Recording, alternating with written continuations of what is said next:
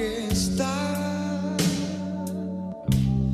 y todos giran para ver. Trome no solo es sinónimo de calefacción, sino de fuegos y todo lo bueno que este genera. Tromen fabrica productos exclusivos con innovación, calidad y diseño y lo ubican como líderes de mercado. Con los años amplió la línea de productos de calefacción a leña, incorporando la línea gourmet, siendo pioneros en el desarrollo de parrillas y hornos domésticos.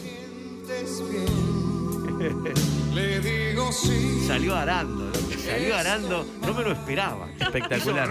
Yo te voy a decir una cosa. Me, me sorprendió. La semana pasada hizo un aviso con Jairo afinando la Sí. guitarra. Y esta semana haces un aviso No, con aparte Jaf ponen afinando clima, ¿entendés? guitarra. Justo hablaba de fuegos y esta Es canción espectacular. es como bueno. Es espectacular. Juan Antonio Ferreira, gracias por venir. Jaf, ¿cómo andás? Buenas tardes, muchas gracias a ustedes por la invitación. Siempre un gran privilegio para mí que soy representante del 99%, 99.9 consecutivos eh, de, porcentaje de, la, de los artistas argentinos, porque la gran mayoría somos independientes, Total. no estamos firmados con una compañía discográfica nacional o multinacional que nos avale y nos apoye en el desarrollo de nuestras carreras, así es que, y teniendo en cuenta a los jóvenes que el año pasado estuvieron tan encerrados y enfermos y locos para hacer cosas y que eh, tuvieron tan poca información de cómo hacer esas Mm. cosas, el hecho de estar en una radio de este nivel y poder eh, eh, lograr que un medio de comunicación lleve mi palabra Claro. al hogar o al lugar de laburo de la gente, es un privilegio para mí. Yo debo usar muy bien el aire que ustedes me prestan y para hacerlo de la mejor manera, yo creo que podríamos enviar entre todos, los que estamos en, en esta mesa que está acá, este, la mejor de nuestras intenciones para toda la gente en general. Por Totalmente ejemplo, de para todos los argentinos. A veces, en lugares remotos, las personas que estuvieron con una gran opresión por la reclusión obligatoria que tuvimos, por ejemplo, el año pasado, esperaban de nosotros, los comunicadores, una palabra simple. Vamos, loco, dale rosca para adelante, vamos, vamos, esperemos y mientras tanto, si no podemos movernos, bueno, arreglemos este tornillo que tenemos enfrente nuestro. Sintámonos un poco eh, útiles haciendo algo, algo, siempre en la, peor de las, de las tempestades, algún punto, algún metro se puede avanzar. Esto es una palabra que aún hoy en día con el advenimiento, por ejemplo, de las aperturas de los lugares sociales que tanto estaban anhelando, todos estamos anhelando, aún así muchas personas todavía están, eh, por ejemplo, artistas nuevos, argentinos, están este, ahí este, que todavía no, no, no tienen en claro todo lo que, lo que se puede hacer, lo que deben hacer, lo que tienen posibilidades para hacer. Así que bueno, para toda la gente en general, lo mejor de nosotros. Me encanta, me encanta este mensaje que estás dando y además me encantan dos cosas. Ya me pusiste de buen humor de entrada porque llegaste con casco de moto, cosa que me fascina, me pone de muy buen humor. 57 tuve. Y pelaste. Todas una- japonesas. ¿Todas japo? Bueno, Sí, está sí. bien, después vamos a hablar porque yo tengo norteamericana, pero bueno, de ahí está hay una grieta entre nosotros. Escuchame una cosita, perdón. ¿A dónde vas a ir con una Davidson? Que mide 20 21 milímetros de, de despeje del Te piso. pincha, te pincha. Claro, en la primer eh, lomo de burro, ¡pum! te queda clavada. ¿eh? ¿Sabés la que he saltado? El otro día salté, bueno, no me vamos a poner a hablar de moto, pero el otro día salté y, y me vino un pibe, che, ¿estás bien? Digo, sí, no sé cómo Claro, salté, claro. tremendo. Y además trajiste una guitarra espectacular. Sí, una guitarra que me regaló un fanático, como les contaba recién. Una guitarrita muy Es- chiquita, muy especial. Tiene un pequeño, una caja muy pequeña, se puede Sí, Notarle, estoy perfecto. golpeando la caja de atrás. Entonces, este, la cuerda más grave, digamos lo que sería un mi, o en este caso que está afinado un poquito más, abajo- más abajo, como un re, una cosa así.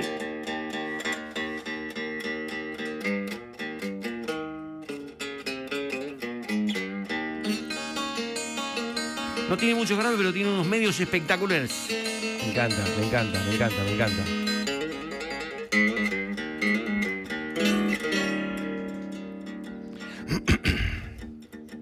Hoy quiero decirte que soy hombre de blues y que no he recibido ninguna educación más que la que me ha dado el barrio y la ciudad, la voz de mi gente, el canto popular.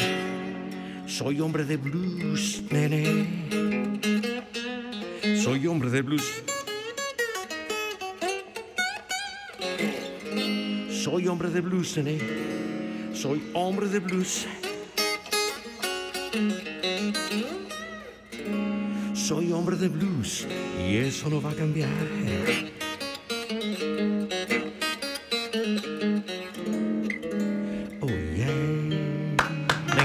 Qué lindo, qué lindo. Y además el señor, el señor dice soy hombre de blues y por supuesto que lo es. Eh, Riff, Papo, Vitico, toda esa época me imagino que debe haber sido increíble. Cuando Poca- vos eras pibe, loco, decime la verdad. esa época. Cuando vos eras más pibe de lo que sos ahora. Tremendo. Decime la verdad, la verdad. Quiero saber, quiero saber. Todos queremos saber. Todos queremos, es una incógnita. Este pibe es una incógnita para mucha gente. En este momento va a comenzar a develarse la gran incógnita de este programa. Porque ¿para qué fue hecho este programa? Para que venga yo hoy acá y saque todos los trapitos a la luz. A mí me gusta, me gusta mucho el rock and roll. De chi- yo soy clase de 58. Bien. En el 68 escuché Creedence y ahí me enfermé. Oh, qué bueno. Me volví loco. La primera canción que aprendí. A ver, por favor.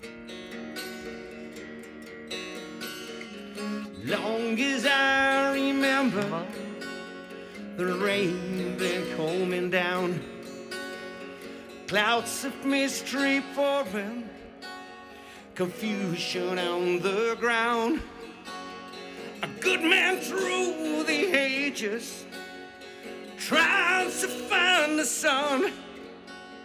Cause and I wonder, still I wonder, who stopped the rain? Y después seguía un poquitito más.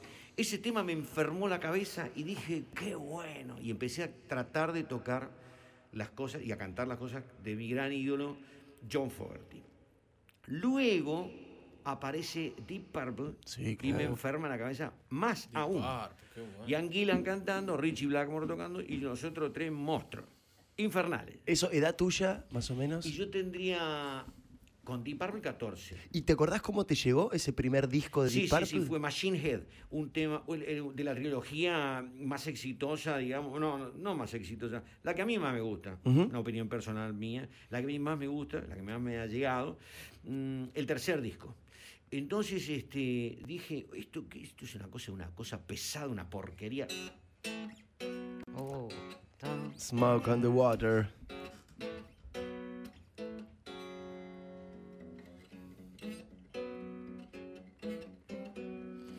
Bueno, empecé a tratar de tocar eso, ya venía la cámara. Y, mm, y dije, esto, esto mucho más dificultoso, loco. Era más sofisticado, era un poquito más sofisticado. sí, sí, sí. Blackmore y, y Fogerty. Mamá, mamá. Y después vino Gilmour, por ejemplo, ¿viste? O Prince o Jimi Hendrix claro. para terminar de arruinarme la cabeza. Claro. ¿Viste? Claro. ¿Por Es que, qué? claro, Porque Hendrix yo trato de tocar todo. y no puedo tocar. Lo que me indican mis grandes eh, maestros. Claro. Entonces, Las maestros, limitaciones, decís vos. las limitaciones propias, particulares mías. A veces trato de sintetizar la energía mía a través de una sola nota, como lo hizo el maestro de maestros, B.B. King. Uf. Él tocaba, por ejemplo, y tocaba esa nota que es la tónica. ¿Cuántas notas son? Una. Voy a agarrar un pibito de cuatro años y decía, aprieta acá, toca acá. Y hace lo mismo. ¿Es lo mismo? No. No. Porque este hombre lograba cargar el audio que te entregaba con parte de su propia energía. Esto es lo que hacen los maestros. Esto no es fácil. Y tenés que aprenderlo, tenés que tratar de ser humilde, mirarte a vos mismo en una visión introspectiva y sacar a la luz tu más profundo sentimiento y decir, yo quiero a mi mamá. Y te lo cargo arriba de ese audio. Entonces te envío el audio, pero el audio vacío solo no sirve de nada. Claro. Con esa si yo no intención, te doy algo con esa energía. arriba del audio, entonces no sirve de nada. Bueno, estos grandes maestros hacían eso como lavarse los dientes. Entonces, Claro. Pero este, perdóname, vos decís B.B. King. B.B. King, ¿ustedes convivieron con B.B. King? O sea, ¿estuvieron con él? Yo fui soporte, tuve Claro. la gran. Yo te voy a decir algo. En obras fue. Eh, él, yo termino de tocar y, y me voy. por la parte de atrás, por los jardines. Y como yo estoy yéndome, él está entrando. Wow. Por supuesto, yo con mi gente y él con su gente. Y paran y le dicen, Half, opening act. Entonces yo le digo,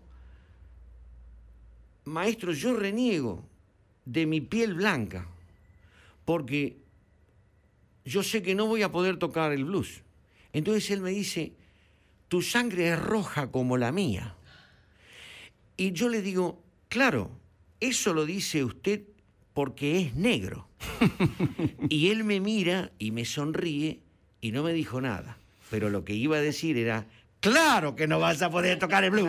Porque no son como... Claro, así de corta. Anda a decirle a un turco que venga a tocar la chacarera como un santiagueño. Pero no, O a un claro. chino o a quien sea, de cualquier parte del mundo. ¿viste? Pero ustedes Es con toda la experiencia riff y con, todo el- con toda la experiencia de- de- del Carpo y también con Vitico, eh, me parece que son los que más se acercaron a B.B. King, los que más se acercaron a esa escuela, los que, los que más disfrutaron y, y- y- y trajeron ese, ese estilo y esa música, Si ese a blues analizar, argentino. Este, la música de Riff, la previa a mi entrada, que tuve la gran suerte que me llamaran a, mí, ¿viste? no lo puedo creer aún el día de hoy. Claro, pues vienen, vienen Papo y Vitico a convocarte a vos directamente, cuando Sí, ellos, se habían separado, Ellos ¿no? tenían una necesidad eh, imperiosa, porque estaban con seis temas y estaban en trío. Ellos necesitaban un guitarrista y cantante y tenían que ensayar, sumar dos temas más y grabar al otro lunes. ¿Me entendés? Faltaban siete días. En siete días ensayamos, eh, aporté dos temas de mi, de mi autoría, Sí. Que son El Vendedor y, bueno, ahí- Eso que es Riff 7. Riff 7. Sí. Yo estuve 10 meses con la banda, del- de octubre del 85 hasta septiembre del 86. Nada más. Indudablemente que algo bueno tengo que haber hecho, porque si no, no se podría estar hablando de eso aún después de 36 años. ¿Cuántos años?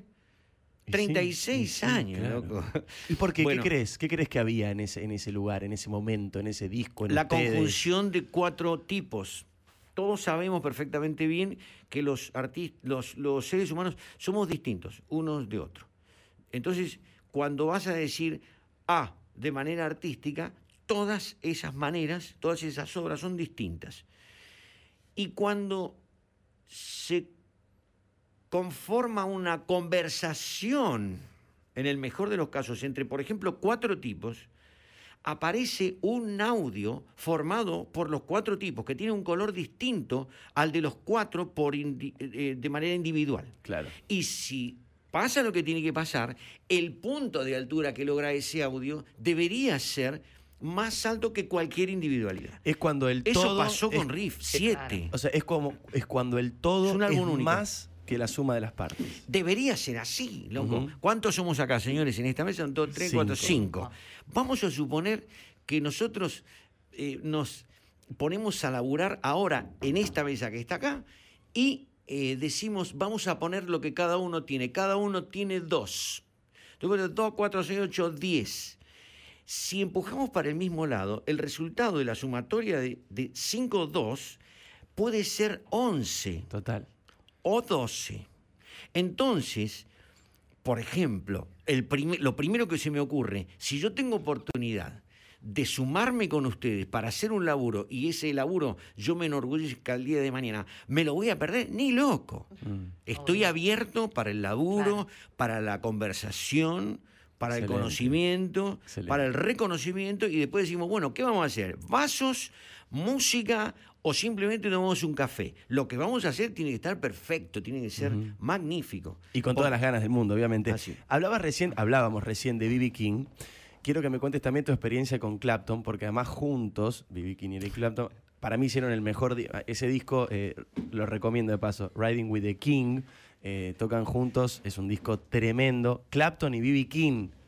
¿Tenés así una historia con Clapton también? Mm, Mira, eh, en realidad, en el, no- en el 90 me dicen en la compañía discográfica para el segundo disco Diapositivas, que yo tenía que tocar una canción de Eric Clapton que no era conocida en lo más mínimo en nuestro país, se llamaba Wonderful Tonight. Maravillosa esta noche, estás maravillosa esta noche. Un gran éxito. Un gran éxito.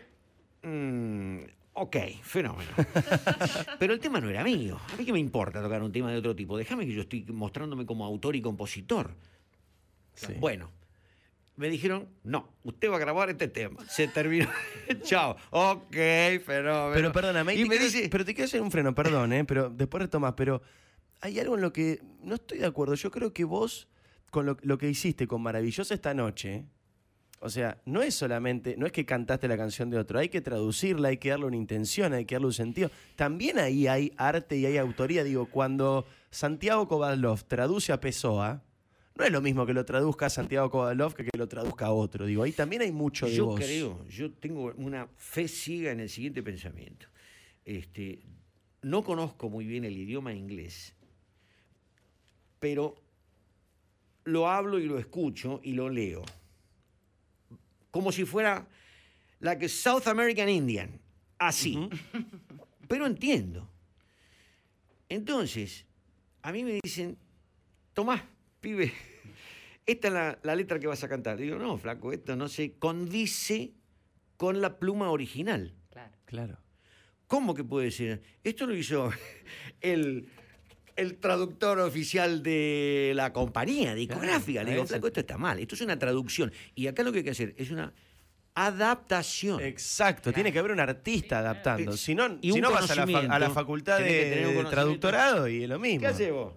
Este apareció y no dijo nada. Sí, loco. porque él viene a grabar, él viene a grabar así Bueno, el video. finalmente, loco, este, lo, que yo, lo que yo hice fue una adaptación de una canción muy fácil. O sea, eh, ¿qué tal? ¿Cómo estás? Qué linda que estás. Estoy muy orgulloso de tenerte de la mano. Qué lindo que te arreglaste el pelo. Estás preciosa.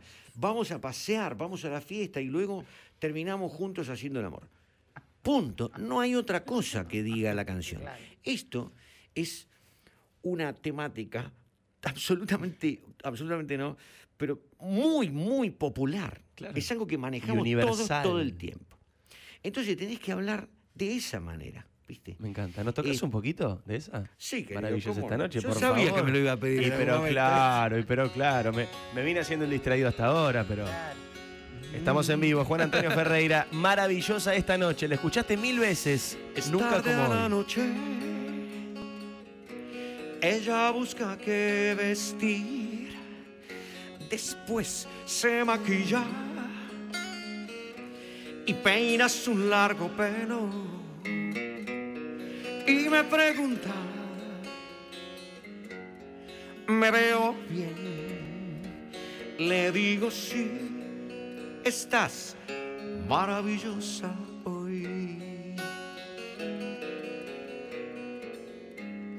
Un tema que fue difundido durante un mes y medio o dos como máximo y después le sacaron la difusión porque arrancó como esta cuando dice la locución. Así a fondo, ¿viste? Espectacular. Y dijeron, Juancito. Entraba en la compañía discográfica y me decía, me agarraba ¿viste? la espalda. Juancito, qué bien que estamos de ventas. Y yo decía, bueno, bueno, espectacular. No se olviden de la promoción. Sí, sí, pero fíjate, no hace falta. Bueno, no importa. Gastate la guita igual. Y poneme un poco de difusión. Juancito, no hace falta. Mirá, suena en toda la radio del país. Bueno, finalmente, este, un, un gran acierto por parte de la compañía de discografía en cuanto a la popularidad que pudo tener una canción. Pero hubo un desacierto en cuanto a la pelota que yo quería que me den como autor y compositor. Claro. Chao. Vos necesitabas un poco más de eh, contacto, de cercanía, embargo, de laburo, Clapton claro. en ese momento era conocido acá y reconocido más que nada como bluesman, como un hombre de rock and roll, de blues, una guitarra, ¿viste? blues, blues, y blues, y blues, blues, y rhythm and blues, y boogie, y shuffle, y todo, eso, pero nada más que eso. Bueno, no era conocido como baladista, Ujú. tipo, como, un tipo como Richard Marx, por ejemplo. ¿no? Ay, qué lindo. Entonces, Richard Marx. Sí. Se está acordando de su adolescencia. A ver, a ver, a ver, A ver. viene algo, viene algo. Una sorpresa para Cali. Oceans apart after day. Ararara. Qué lindo ese tema, terrible. Mirá vos, la- la- me apuntó Sí, y sí, tiró. así me, así me quedaba para No olvidate, acá son de teléfono rápido todos, por suerte. Tengo, tengo varias adaptaciones hechas en mi casa. Una de ellas es este tema, que no me acuerdo de letra en castellano, hace mucho tiempo que lo, que lo hice y lo dejé ahí medio abandonado, pero muy lindo tema. Bueno, Hermoso. finalmente arrancó maravillosa, mató, recontra mató, y al año siguiente eh, vino eh, Salida de Emergencia, un disco mucho más duro y fuerte, este, sobre todo por la, por la, incorporación del sonido de Pablo Santos, un bajista muy especial, a quien yo venía conociendo hace mucho tiempo del laburo de Café Concert y que actualmente hoy está tocando mi banda. Conocimos hace 42 años, 41 o 42 años. Increíble. Este, y mm, bueno, gracias a eso, un, un audio muy especial de, de- del disco Salida de Emergencia, totalmente di- diferente al disco anterior. Este, así que bueno, mira, yo me siento agradecido, me siento orgulloso, me siento afortunado porque en el escenario puedo recibir el amor de, la gente que se arrima y me da su amor. El viernes pasado toqué en Río Grande. Entre medio de toda la gente, que el boliche estaba hasta las pelotas, veo a Dimitri de siete años. ¿Cómo se llama usted? Dimitri. ¿Cuántos años tiene? Siete. Y la gente callada, ¿no? Y por supuesto Dimitri con sus, con sus papás y su mamá y la madre en coche. Entonces, Dimitri, ¿usted le gusta la guitarra eléctrica? Sí. ¿Sabe tocar? No, porque... sabe tocar. ¿Usted quiere tocar ahora la guitarra eléctrica? Sí. Lo mira el padre. El padre dice, anda. Y viene Dimitri, de seis, a- de siete años, así, chiquitito. Entonces yo le digo, Dimitri, mire, yo voy a poner los dedos así y usted toca las cuerdas. Sí. Y hace ese sonido. Inmediatamente miro a la gente, es la hora, es la hora, es la hora. miro a la gente y le digo, "Eh", ¿viste? Y la gente empieza a aplaudir y lo mira a Dimitri, y yo lo veo a Dimitri, y Dimitri está serio, mirando para adelante a la gente, absorbiendo todo lo que la gente le da en ese momento. No se Claro, olvida más. ¿Cómo claro. puede, primero que no se lo olvide más, pero cómo hace un pibe para eh, darle el valor que, enorme que tiene eso si no sube a un escenario? Es imposible, porque no puede estar en el lugar indicado para recibir esa eh, transmisión energética violentísima y en este caso sumamente linda Claro. y agradable de parte de la gente. Entonces, hoy pienso en, en mostrar, por ejemplo, a todos los que me divinen, los artistas nuevos que me divinen en el tiempo, que aún en las situaciones más dificultosas, siempre algo se puede hacer en beneficio del propio avance. Me miro a mí mismo y digo, mañana tengo que estar un punto a- adelante de lo que estoy hoy. Tengo que avanzar para poder estar fuerte. ¿Cómo voy a ayudar yo a una persona amiga, querida, a una, a una familiar, a alguien a quien yo ame, a, a quien yo ame? ¿Cómo voy a ayudarlo si estoy choto?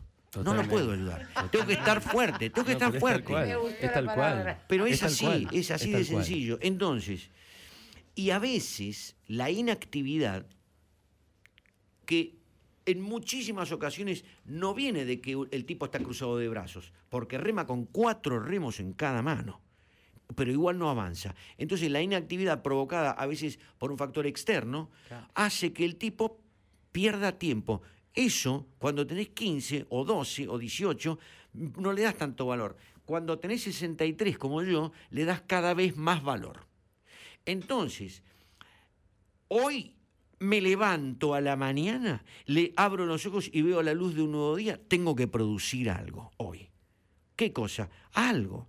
Tengo que arreglar este tornillo, este rulemán, tengo que tocar la guitarra, tengo que satisfacer mi deseo de expresión artística, tengo que aprender eh, trigonometría y funciones exponenciales, tengo que aprender termodinámica y tengo que saludar a todo mi vecino para ver cómo están.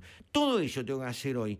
Si todo el tiempo haces eso, vas elevando tu nivel hasta eh, que, que te permite, el hecho de estar elevado, te permite ver mejor en tu entorno, ¿Te a tu entorno. vibrar alto? Es muy bueno, es muy bueno lo que estás Es muy bueno tener una altura para poder mirar en derredor y decir, "¿A dó- voy a ir para allá. No, loco, allá hay barro, no, allá no. Voy para el otro lado que hay este, pastito seco. Bueno, fenómeno.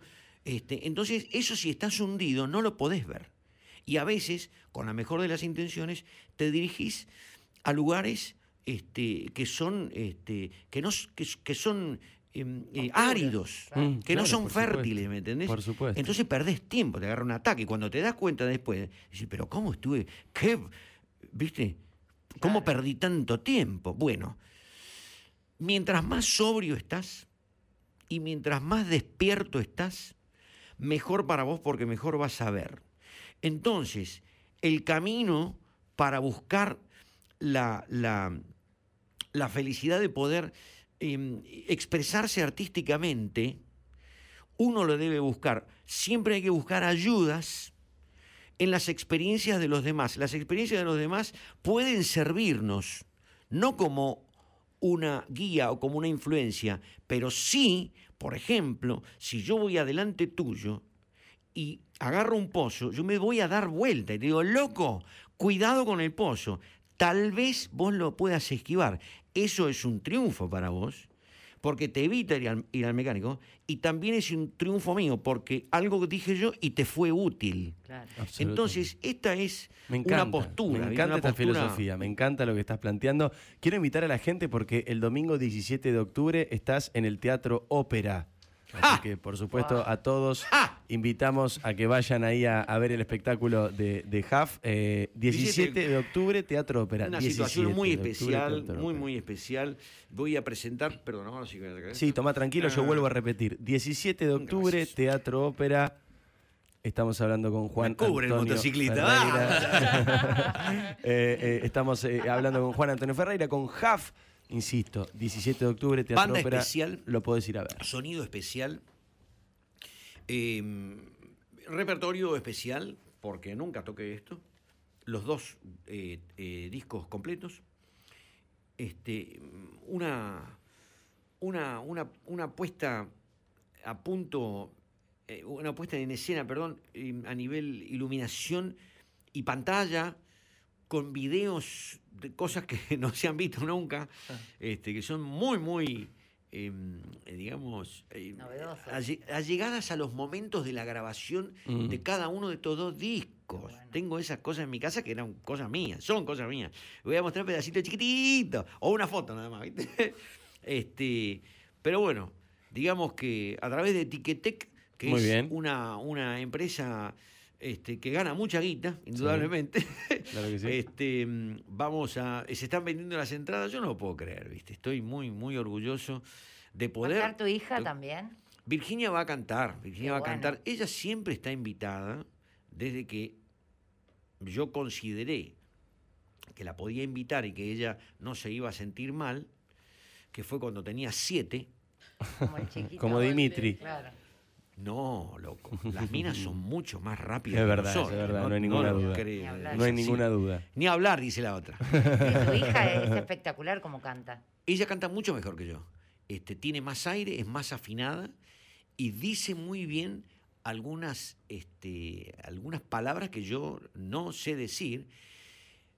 Maneja varios idiomas a esta altura, creo que está en seis idiomas. Wow. Y este, Ya le mostraste es- muchos pozos, me imagino, ¿o no? De esos que todos los que antes. pude, todos los Mm. que pude. Pero, ¿cómo es tu nombre? Natalia. Natalia, mucho antes de que naciera mi hija, yo hacía eso también.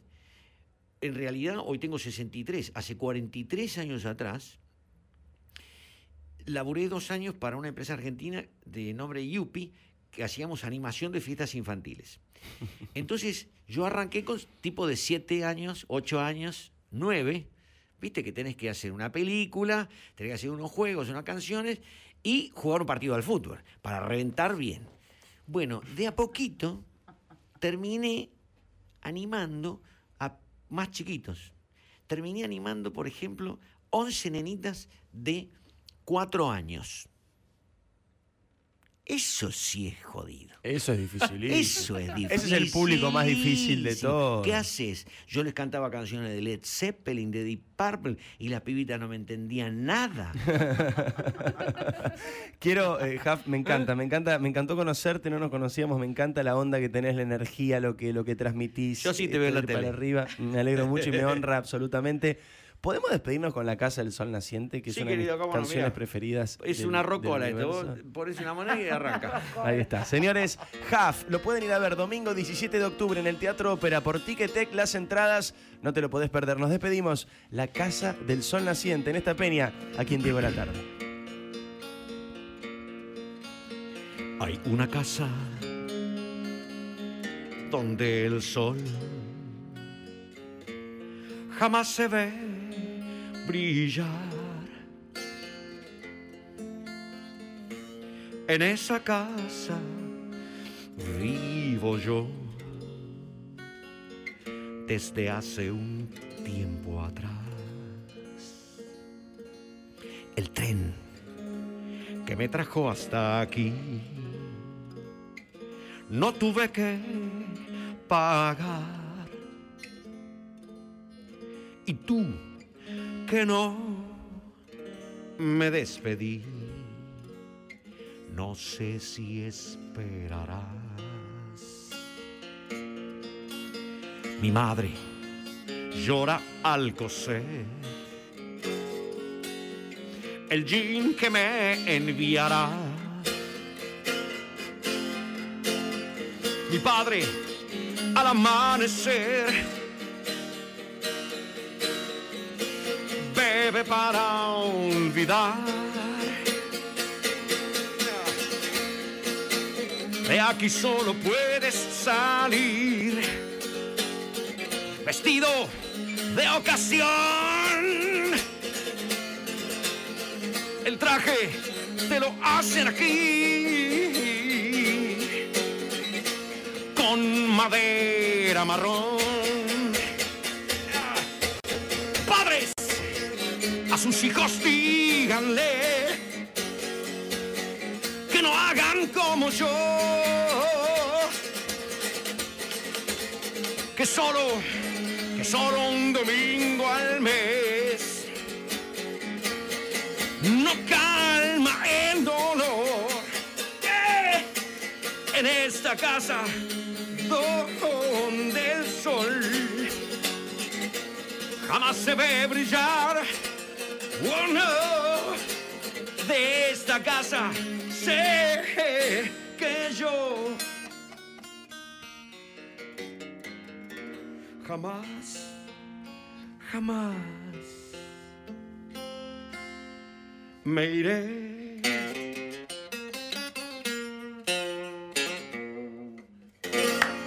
¡Bravo! Gracias.